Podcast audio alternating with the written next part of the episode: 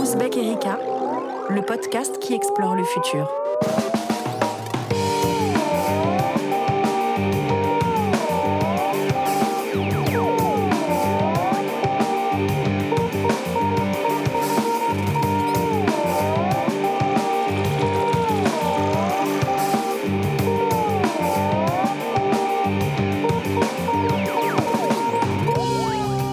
Salut les turfos et bienvenue dans cette nouvelle émission d'Ouzbek Erika, l'émission qui part à la recherche des manifestations du futur sous toutes ses formes. Et aujourd'hui, on en tient une entre les mains, un roman graphique qui explore tout un tas de questions, notamment celle de la réalité virtuelle et de la place de l'homme et de la femme dans un monde où tout, absolument tout, est possible. Cette BD, c'est Alt Life et elle a été imaginée par Thomas Caden. Alors Thomas Caden, c'est un artiste comme on les aime chez Ouzbek Erika, un explorateur tant sur le fond que sur la forme de son art, en l'occurrence la bande dessinée.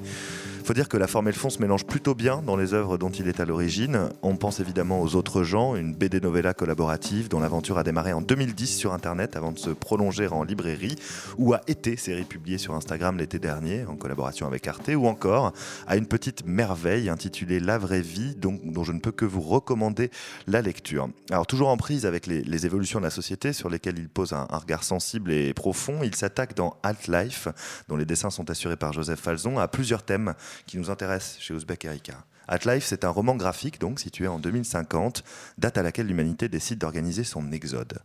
Cet exode qui n'a pas lieu vers d'autres planètes via la conquête de l'espace, mais plutôt vers un, un espace intérieur, celui d'un monde en réalité virtuelle qui reste encore à construire. Et c'est en partie la mission des deux personnages principaux, René et Josiane, les premiers explorateurs de ce nouvel espace. Une œuvre qui marque dont certaines planches sont de véritables merveilles d'ailleurs, et qui interroge autant qu'elle fait marrer parfois d'ailleurs. C'est aussi parce que vous ne pouvez pas vous en empêcher, Thomas Caden, une très belle histoire d'amour.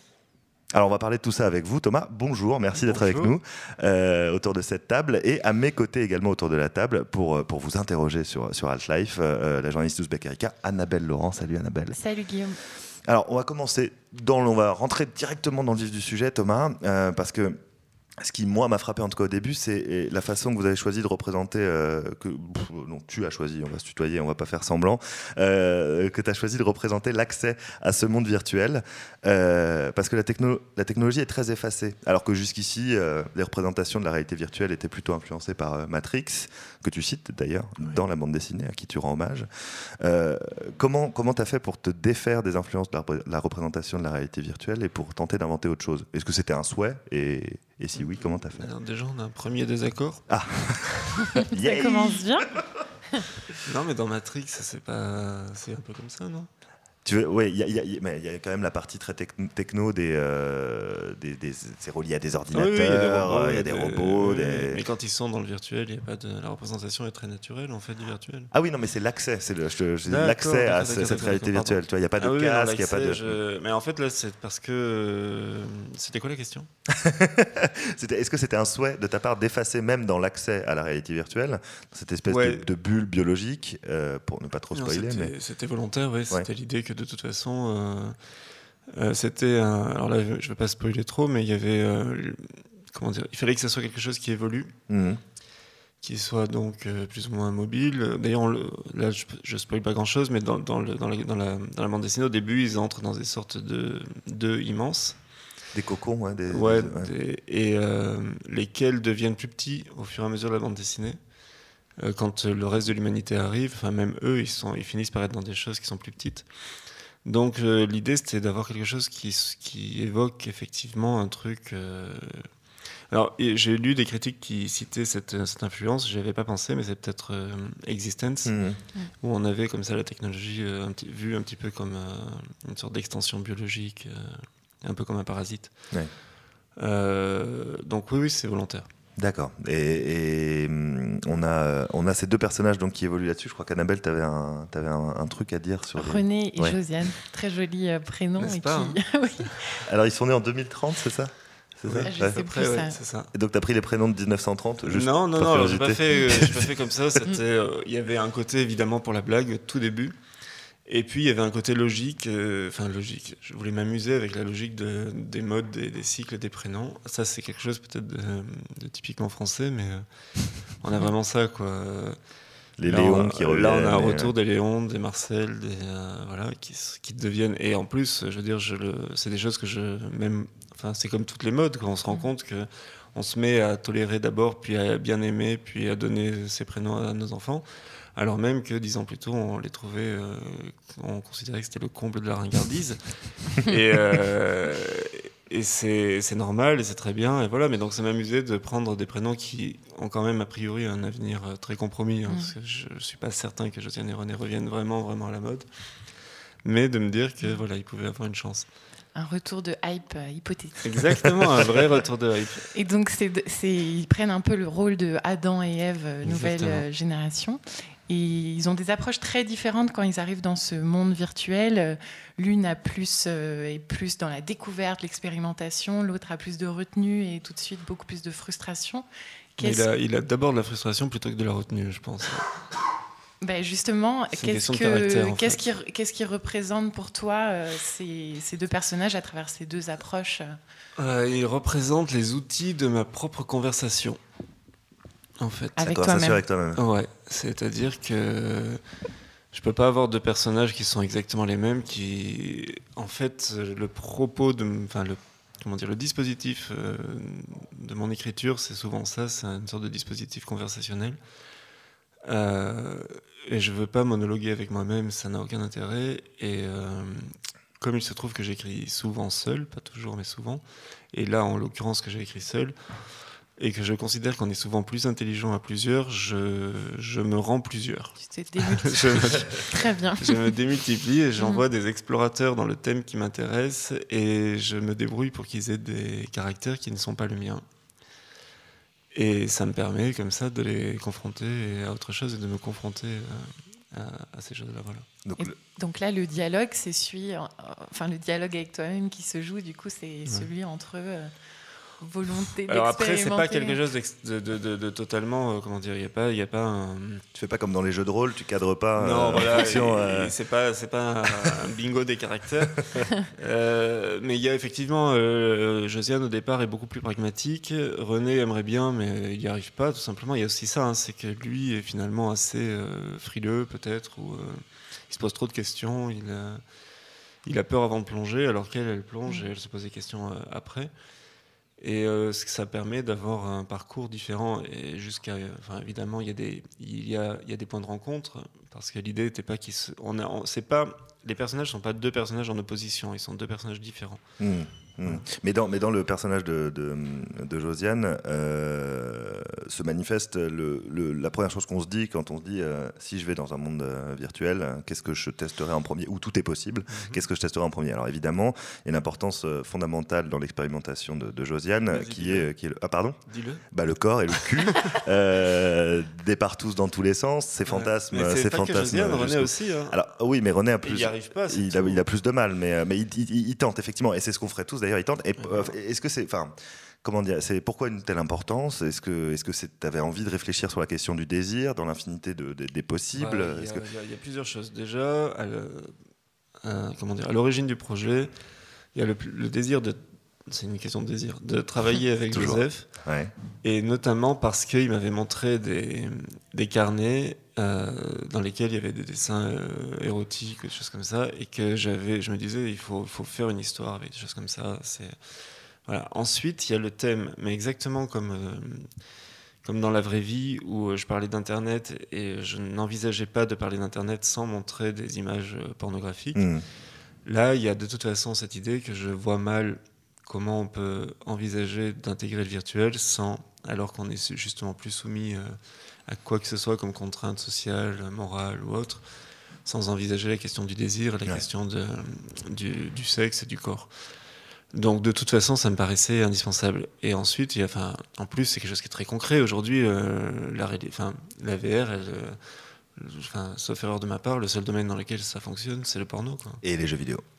Mais les jeux vidéo, euh, économiquement, ça fonctionne. Euh, ça commence à, ça, commence, à marcher un peu, mais le, oui, effectivement, l'expérimentation vient du porno de toute façon. En, général, c'est souvent le porno qui, euh, qui, qui, démarre, quoi, qui est le, le premier, le premier moteur. Donc ouais, ça me paraissait très logique parce qu'en fait, enfin, il y, a bien d'autres choses, mais Enfin, je sais pas, il suffit de voir, il suffit de voir Internet. Quoi. Euh, on arrive, on, a beau, on a beau tourner dans tous les sens, il y a toujours un moment où on finit sur, sur une image de cul. Quoi. Et c'est surtout que ça permet de représenter la, la, tube de Louis XIV, et ça, c'est pas rien. Euh, ouais, enfin, Louis XIV, c'est quand même un petit peu particulier. C'est un, un, peu, un peu baraque. Voilà. Et, euh, non, et puis... On voit pas ça tous les jours. Non, voilà. C'est peut-être une première d'ailleurs. Ah non, quoi que non, il y a la série Versailles. Là, ouais. Euh, non. Euh, et puis il y a aussi de toute façon la question du fait que la, question du corps, la question du désir et la question de la sexualité sont quand même des portes d'entrée, si j'ose dire, extrêmement euh, intéressantes sur la, personnalité tout simplement, mmh. sur les, les motifs, les comment dire, tout ce qui construit euh, un individu. Et, donc un personnage. Et donc évidemment un personnage. Et finalement à l'écriture, ça a l'air de rien, mais je pense que si, en, considérant que j'ai à peu près réussi ça, si on a deux personnages qui, sont, qui fonctionnent et qui vivent, c'est peut-être aussi parce qu'ils commencent par ça. Mmh. Et que mmh. donc d'une certaine manière, on est arrivé au plus intime de l'intime chez eux, et on commence par euh, explorer le, voilà, ce qu'ils ont de plus euh, voilà, de plus personnel. Euh, ils sont réellement et métaphoriquement euh, mis à nu. Quoi. voilà.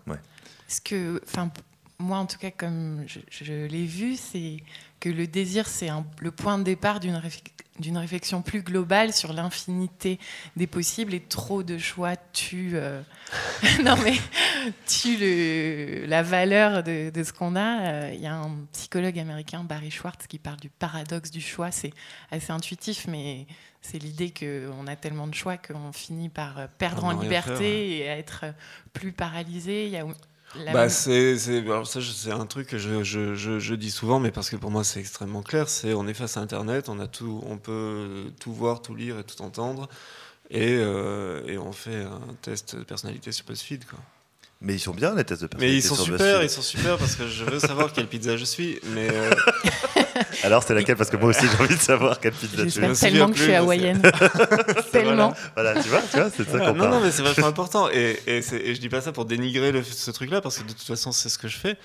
Et euh, si je le fais, c'est que c'est forcément extraordinaire. Mais il n'empêche que. Euh, j'aurais pu aussi, plutôt que de choisir de voir si je suis une pizza hawaïenne ou non, J'aurais peut-être euh, pu euh, choisir de, me plonger dans mon auteur préféré ou un truc comme ça, mmh, euh, mmh. disponible sur Wikisource. Enfin, voilà.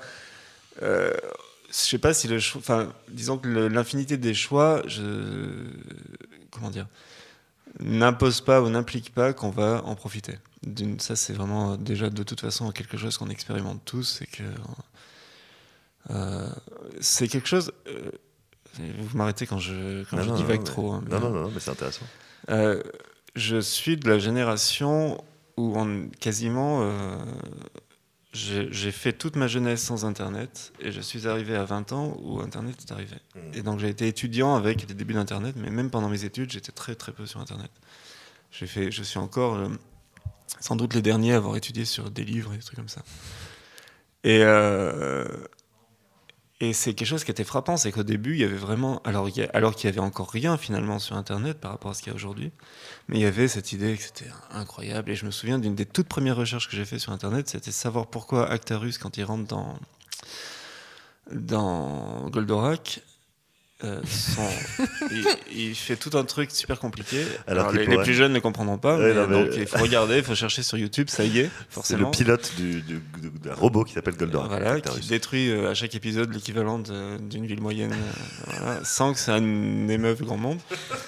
Et, et pour rentrer dans Goldorak, au lieu de prendre la porte euh, de derrière, entre guillemets, et, de s'asseoir dans son fauteuil, il fait tout un truc, il saute dans un machin, il y a un immense, euh, il y a un immense toboggan, il arrive dans son fauteuil, le fauteuil tourne et machin. enfin non, le fauteuil arrive dans Goldorak, il marque un temps, il tourne, il se cale. Voilà. Et il y avait ce temps qui me, qui me traumatisait parce que je trouvais que narrativement il était vraiment extraordinaire ce petit temps parce que ça, ça, ça montre que c'est compliqué, que voilà. Et et je me souviens d'avoir cherché sur Internet pourquoi. Et t'avais trouvé la réponse ou pas? Et déjà à l'époque ça existait comme quoi c'est vraiment un truc de geek euh, Internet. Dès le départ, enfin surtout, surtout au départ peut-être. Et ça existait, il y avait quelque chose de fascinant. Voilà, là tout d'un coup, on ouvrait, on avait un nouveau monde littéralement qui s'offrait à nous, où justement tout était possible. Et puis très rapidement, bah, on s'est tourné vers le porno. Quoi. Et eh oui, parce que, on va savoir pourquoi Actarus tourne, c'est super, mais. Euh, il y a quand même des trucs incroyables. je, vais pas dire une de mes premières recherches, mais c'était ainsi quand même. C'était Gillian Anderson, nu évidemment. Ah ben voilà, ah, voilà, X-Files, bah oui. Bah Comment vous savez ça? Moi, j'ai aucun souvenir. De tes premières recherches? Ah Bon, on fera une émission là-dessus. Euh, pour revenir à pour revenir à Atlife euh, et, et, aux influences, parce qu'on a parlé de Matrix, tu as parlé d'Existence aussi. Euh, est-ce que le sujet de la réalité virtuelle, qui est assez présent en ce moment dans les représentations mm-hmm. populaires, en tout cas d'œuvres populaires, notamment dans Ready Player One. Euh, est-ce que, est-ce que ça tu t'es senti un peu écrasé par ces références-là ou... Bah, One, j'aurais du mal. Oui, mais en revanche, je me suis senti terrifié par l'idée qu'il arrivait, il déboulait en même temps et que je, redoutais la, la ringardisation immédiate. Et en fait, ça va? Ouais, ça va. T'as appelé Spielberg, tu lui as dit écoute, euh, tu, tu, vas te calmer tout de suite. Merci d'attendre un petit peu. Et à, quelle inquiétude ça correspond euh, Enfin, il y, y, a la techno qui est en train d'arriver, donc évidemment on se pose des questions, mais, mais, toutes ces représentations-là sont sous une forme plus ou moins dystopique, à plus ou moins grande échelle.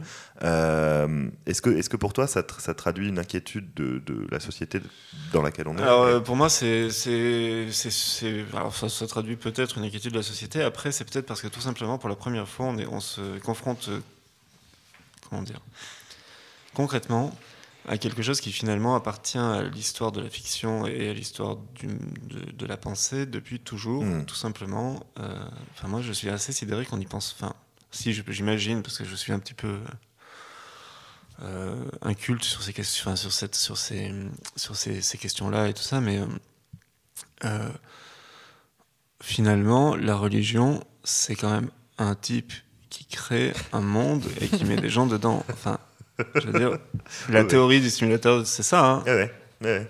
On va en reparler après. Je veux dire, c'est l'histoire, comment dire, les récits mythologiques, qu'on y croit ou pas, les plus anciens sont exactement ça. Hmm. C'est-à-dire un truc qui est créé par quelqu'un, par une entité intelligente, euh, dans un but de jeu. Parce qu'il y a un petit peu. Enfin, je sais pas. C'est amusant de créer un monde, quoi. Oui, non, et puis surtout, quand on n'est pas content, on l'inonde. Quand on est content, euh, on, le, on, le, félicite. On lui donne des trucs à faire. Il y a des épreuves, euh, il y, a des, astuces, il y a des, easter eggs, il y a des buissons ardents, il y a des. Il y a des persos plus, plus puissants que d'autres. Il y a des, persos qui sont super forts. Euh, il y a des trompettes de Jericho qui font tomber le truc. Enfin, c'est. c'est encore une fois, malheureusement, enfin pas malheureusement, mais on se rend compte qu'on n'a rien inventé. Quoi. Mm. Enfin, mm. Tout ça appartient déjà, qu'on le, consciemment ou non, à, l'inconscient collectif.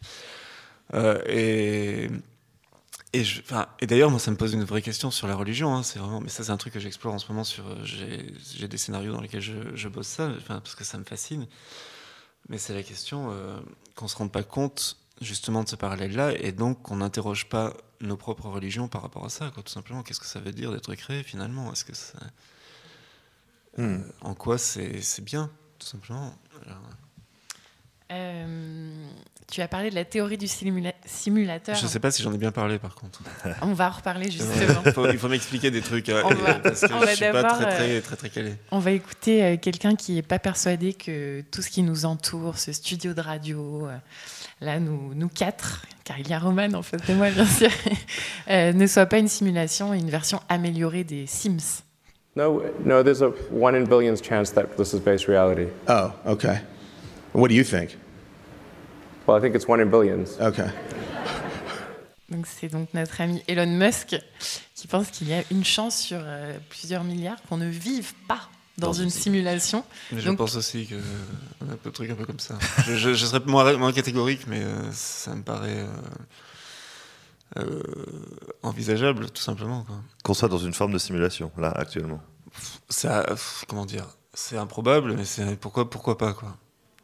Donc, juste pour la, théorie du simulateur, c'est, ça vient du physicien Léonard Susskind, et, qui nous dit que l'univers est en deux dimensions et que la profondeur qu'on croit, euh, euh, qu'on croit voir est une illusion créée par euh, notre cerveau, tout simplement.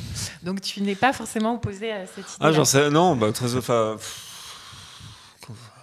non, j'en sais rien, mais franchement, je vois pas, je vois pas en quoi c'est nécessairement plus. On est en train, enfin, on est en train de.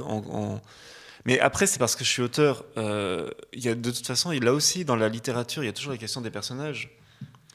Euh, enfin, chacun dans notre tête, on imagine, on a tous des personnages. Alors quand on est auteur, en plus, on fait ça professionnellement, mais on raconte des histoires, on, donne vie à des trucs, voilà. Euh, vu l'évolution technologique, il est quand même pas totalement absurde et improbable de penser que d'ici quelques années, on sera capable de faire justement des Sims améliorés, quoi. donc mm. autonomes, qui penseront tout seuls et qui seront, qui seront euh, persuadés d'être d'être de venir de nulle part et voilà et une conscience d'eux-mêmes voilà j'en sais rien mais pourquoi pas enfin euh, donc peut-être qu'on est les dindons de la farce. Hein, euh, ça me paraît, ça me paraît un peu compliqué, mais euh, mais je me garderai bien. Enfin, j'en mettrai pas du tout ma main. Enfin, je ne mettrai pas ma main à couper qu'on n'en soit pas. Quoi. Mais c'est des, choses et des thématiques qui t'intéressent. Enfin, je veux dire, euh, euh, Elon Musk, ça, ça. Enfin, tu connais, tu vois un peu de quoi il parle. Oui, bien sûr. Ça, je savais qu'il avait dit ça. Oui, Mais tu te, tu te, définis comme, euh, comme quoi Comme techno critique, techno enthousiaste, techno. Je suis. Phobe. Sceptique. Ah non non, ni phobe ni sceptique ni non, je suis curieux. Je suis extrêmement curieux, un petit peu inquiet quand même, parce mm. que ça me, paraît, ça me paraît fou de ne pas l'être. Euh, mais c'est presque plus pour des questions politiques en fait. Je suis par exemple inquiet, pas parce qu'on est capable de faire des choses, mais parce qu'on n'est plus capable euh, politiquement de les, de les contrôler. Enfin, parce qu'on a, parce qu'on a, on a cédé le pouvoir, en fait, tout simplement. Et c'est plus ça, en fait. Finalement, je suis plus inquiet, je suis moins inquiet de Google que des, que des États qui sont pas foutus de lui dire de se calmer, quoi. Je hmm. suis. Euh, hmm. euh, enfin, c'est là aussi, c'est vieux comme le monde. À partir du moment où quelqu'un prend trop de pouvoir, euh, ça devrait alerter tout le monde. Et ça, ça ne date hmm. pas de Google. Ça, ça date de, de, ça, ça, ça, a toujours été le cas. Que, après, sur la technologie ou les moi, je suis incroyablement curieux. Euh, comme je vis dans le monde de, la bande dessinée et que dans la bande dessinée, il y a une énorme euh, sensibilité sur la collapsologie. Hmm. Et que, euh, comme, dans d'autres, comme dans d'autres. Je sais pas, mais la moitié de, la bande dessinée est, est, fan de Pablo Servigne et tout ça, donc ils sont tous en train de. je dis ça sans moquerie du tout, hein, parce que ça, ça, aussi, ça m'intéresse beaucoup et ça me travaille. Hmm. Mais ils sont tous plus sur l'aspect de toute façon, la technologie, c'est bien beau, mais dans 10 ans, c'est fini. Euh, donc, ça m'intéresse aussi. Donc voilà, je suis très curieux de tout ça. Je suis. Euh, après, comme j'aime bien mon mode de vie, euh, l'air de rien, j'aimerais bien que les uns, même si je me doute bien qu'ils n'ont pas tout à fait tort, n'aient pas entièrement raison. mais là, c'est un peu de la pensée magique. Quoi. Voilà, je, ça relève de la foi. Quoi. On est tous un peu là, hein, de toute façon. Voilà, je crois. Donc, donc non, et voilà, je suis, je suis curieux. Ce que dit Altlife, c'est pas que la technologie c'est fini, c'est plutôt l'inverse. On a l'impression de ah, d'une marche forcée euh, vers euh, le progrès, euh, avec certaines résistances qui finissent par. Enfin, mm. aucune résistance n'est possible en fait. tout le monde finit parce par que le, parce que le monde faire mal, la transition. parce que le monde est pourri, quoi, c'est ça? Le monde est pourri, donc. Et paradoxalement, dans, dans le monde, dans le monde d'Altlife, il n'y a plus de technologie. Ouais. Parce que c'est plus nécessaire. Mais parce qu'elle a. C'est le paradis en fait. comment dire, aspiré euh, tout oui, le reste. mais c'est. Tout n'est plus que technologie quand même. Euh, ouais, ah non, non, mais bien sûr, bien sûr, bien sûr, on est dans un truc qui est, qui est mécanique en fait. De toute façon, euh, dans Half-Life, les personnages effectivement euh, intègrent une machine et, et donc par la force des choses, euh, font partie de la machine. Mais du coup, est-ce que ce que tu nous annonces, c'est l'impossibilité de résister à non, non, non, cette photo de Zuckerberg qui avance face euh, à ces rangées de. Non, alors là, il y a, là, il y a plus un côté. Euh, y a, non, là, c'est après, c'est comment dire, c'est ce que j'appellerais des, des présupposés imposés par le récit, quoi. C'est-à-dire mmh. que j'explore une question. Donc de toute façon, je pars du principe que le monde en est arrivé là et, et voilà. Euh, j'ai une autre bande dessinée en cours, euh, une sorte de post-apo positif, justement, euh, par rapport à, tous ces, à toutes ces questions. De... Là, on est plutôt de, justement dans la tendance collapsologie. Mhm. Et là, à l'inverse, on est après un effondrement où justement l'humanité se réinvente dans son rapport à la nature, dans son rapport à la techno et tous ces trucs-là. Non, non, non, j'ai comment dire, c'est pas un manifeste disant euh, voilà où nous allons, c'est plutôt une exploration d'une hypothèse. Et dans cette exploration, il y a aussi. Enfin, euh, tu dis Half-Life, c'est le paradis, euh, c'est une simulation, donc les gens dans cette simulation sont immortels. euh, encore une fois, sans. Il n'y a pas de raison qu'il ne le soit pas. Il n'y a pas de raison qu'il le soit pas. Euh, et pourtant, on s'emmerde. Enfin, je veux dire, un des personnages, en tout cas, s'emmerde au paradis. Euh, Est-ce que. euh, comment. Enfin, euh, tu poses la question de comment donner un sens à sa vie quand, on, quand elle n'a plus de fin. Est-ce que, tu, est que tu penses que ce qui nous rend vivants, c'est la possibilité de mourir, au final? Ça, ça devient deep. Alors là aussi, je pense que je suis incompétent. Il faudrait que je fasse une BD là-dessus pour, pour, pour trouver ma compétence, parce que comme ça, je pourrais réfléchir avec des personnages. Euh, J'imagine que, basiquement, un petit peu quand même, hein, il y a des chances. Euh, tous les vampires dans les histoires s'emmerdent quand même. hein, euh. Et un des trucs les plus terrifiants que j'ai jamais vu au cinéma, c'est dans Entretien avec un vampire, quand les, les deux. Tu cherches le nom des personnages? Moi, je ne le trouverai pas, mais le- les deux personnages féminins, la- les deux vampires, la, la petite fille qui est enfermée dans son corps d'enfance, qui est déjà en soi une abomination, euh, Exact. et sont emmurés. Oui, oui. Ah, ça c'est un truc, rien que d'y penser là. c'est- On va pas. Petit C'est- malaise dans le studio. Ah, Attention. C'est horrible. Un voilà, peu d'air, un peu d'eau. Donc ça, euh, non, non, l'éternité, c'est un truc quand même qui en soi pose, pose beaucoup de questions. Euh, non, mais c'est, je sais pas en fait. En fait, les- un truc qui me frappe, c'est que quand c'était pas possible, l'humanité cherchait à se libérer du, de la souffrance. Enfin, elle se cherche toujours Mhm. du travail et de tout ce qui était contrainte en fait. Il y a quelques époques où quelques personnes ont, ont réussi plus ou moins à le faire, c'est-à-dire on avait dans l'Ancien Régime une certaine noblesse qui pouvait euh, faire semblant de vivre, euh, de vivre de rien, mais bon, il se trouvait qu'ils étaient quand même tout le temps malades et, euh, qu'il fallait bien euh, vivre dans des châteaux euh, où on avait froid et voilà. Et il y avait de toute façon la, peur. J'imagine. Enfin voilà, on était dans un, monde social avec tout ce que ça comporte comme obligations et problèmes. Mais toute l'idée de l'évolution, toute la promesse de l'évolution, c'était on va se libérer de l'effort, on va se libérer de la maladie, on va se libérer du travail. Et au fur et à mesure qu'on y arrive, on se rend compte qu'on s'y accroche. Mhm. Moi, Ouais. c'est quelque chose vraiment qui me frappe, comme euh, ça, ça aussi, ça s'est c'est arrivé assez, assez récemment. Jusque dans les années 70-80, la science-fiction, c'était quasiment ça. C'est-à-dire, il y avait toujours un petit peu cette idée. euh, euh, dans l'avenir, les robots vont nous remplacer. euh, voilà. Maintenant que les robots nous remplacent, on s'invente des bullshit jobs, quoi, euh, parce qu'il faut absolument que les gens soient au boulot, parce que si les gens sont pas au boulot, mais où ils sont, euh, on est paniqué à l'idée que de, de la société oisive, qui était l'idéal social de toute la philosophie, de toute la pendant, euh, Ouais. Mhm. pendant, euh, pendant à peu près 2000 ans, c'est devenu le, le- le cauchemar. Alors, peut-être plus le cauchemar du gouvernant, parce qu'il se demande comment il va gouverner si les gens n'ont plus peur du chômage, si les gens n'ont plus besoin de. C'est ce que je dis un peu à la fin, d'ailleurs. Enfin, à la fin, ça spoil pas grand-chose, mais c'est un des trucs dans Life où il y a cette question de comment on tient les gens, en fait. Ouais. Et avoir des une société où, par exemple, les gens se contenteraient de se cultiver, de réfléchir et de discuter, c'est créer, quelque chose. Et de créer. et voilà, c'est un truc, je pense, qui, l'air de rien, est un vrai problème euh, politique. Oui, parce qu'en plus, ça, euh, ça pose la question de, de- de- de l'utopie, puisque les gens qui rejoignent euh, René et Josiane à un moment donné, l'humanité les rejoint, encore une fois, je ne spoile pas, mais il y a, y y quand même, ils recréent une- une- un petit bout de société une- Ouais. dans, les- dans laquelle ils réintroduisent assez vite euh, un échange marchand, une forme d'échange marchand. Enfin, Ouais, sent c'est-à-dire que a les une gens, arrivent, quand même, les gens ouais. arrivent avec, euh, là, on va faire du Piketty, mais ils arrivent avec un capital différent. Ouais. Et, et c'est un capital non pas financier, mais un capital de mémoire, donc de capacité Ouais. à imaginer, de capacité à garder ce qu'on imagine, de capacité à...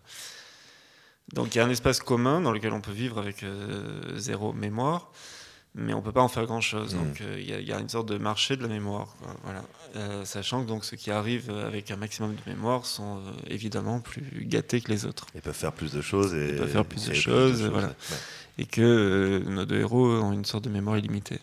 Ce qui est bien. Parce que ce sont les, les premiers. Voilà. Et quand ils arrivent, ces nouveaux, Josiane les calme tout de suite. Elle s'énerve sur une page entière en leur disant Vous essaierez de réinventer la pluie, la maladie, la faim, la mort, mais ça ne marchera pas parce que vous n'y croirez plus, parce qu'il y aura autant de réalités que d'individus. Ouais. donc, ça, c'est un discours politique en fait. Ouais.